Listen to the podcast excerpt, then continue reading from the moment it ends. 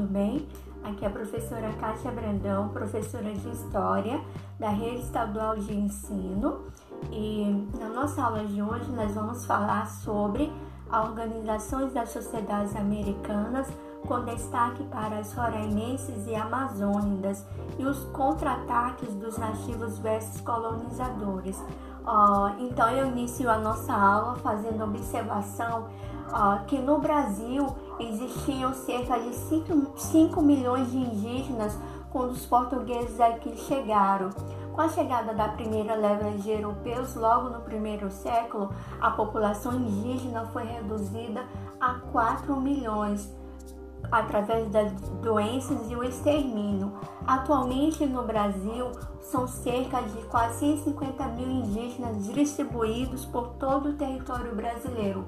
Ou seja, vejam só como diminuiu esse número. De 5 milhões que existiam é, no século XVI de povos indígenas, temos hoje apenas quase 150 mil pessoas indígenas conforme a FUNAI. Então é sobre essa diferença que nós vamos falar na nossa aula de hoje. Ah, e tudo começa é, com a história da chegada dos, dos europeus no continente, é, no nosso continente a partir de 1492, quando Cristóvão Colombo atracou nas ilhas caribenhas, transformou profundamente a configuração social, econômica, cultural e ambiental da América e dos povos que habitavam. Uh, os primeiros impactos é, da chegada dos, dos, europeus ocorreram com a exploração econômica, lógico, dos recursos naturais e da terra, como também pelo genocídio de milhões de seres humanos. Os europeus trouxeram ainda para o continente milhões de africanos escravizados, que com seu suor e sangue foram utilizados para construir a sociedade americana atual.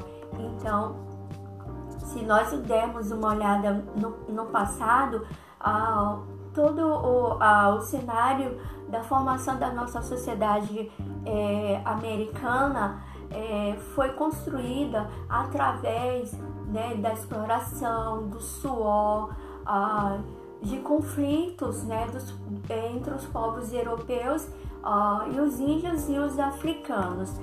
Ah, e daí eu quero citar ah, que essas sociedades americanas, quando o Cristóvão Colombo chega no nosso continente, ele encontra ah, o que nós chamamos de povos pré-colombianos, os astecas, os incas e os maias.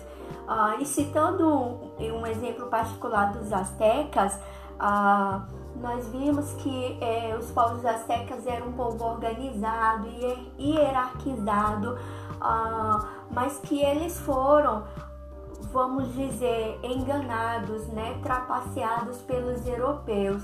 O que que acontece? O Hernán Cortés, que era o chefe militar eh, do exército espanhol, encarregado de destruir o, o Império Azteca, ele busca reforços na Espanha e entre os povos indígenas inimigos, olha a estratégia dele, povos indígenas inimigos dos astecas.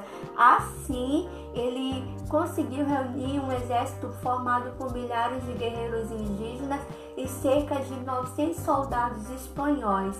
Acompanhado desse exército, ah, munido de canhões, cavalos, Cortés sitiou a capital asteca.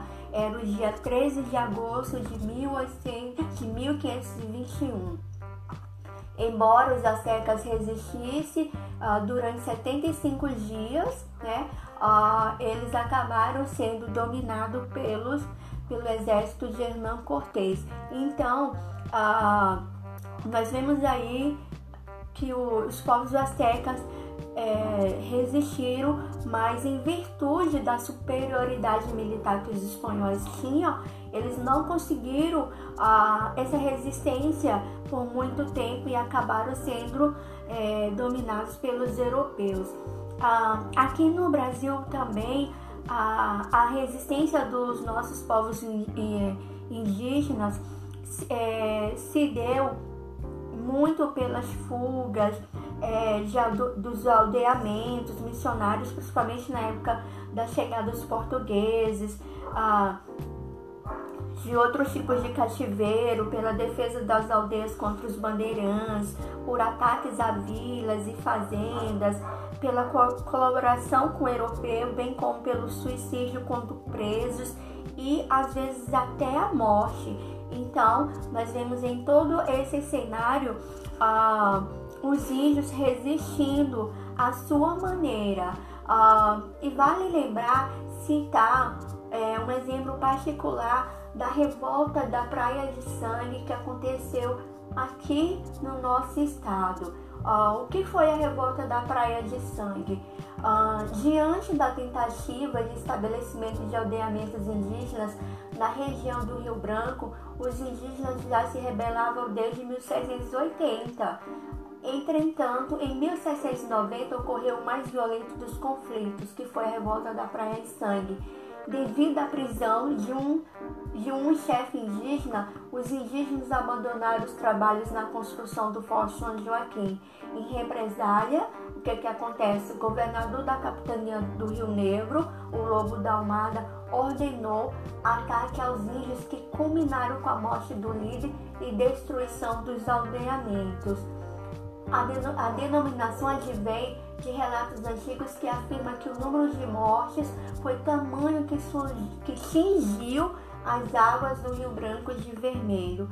Ou seja, embora os indígenas tenham resistido a, é, a, a esses aldeamentos, a essa pressão que havia por parte né, das lideranças do, dos portugueses, eles acabaram sofrendo as consequências.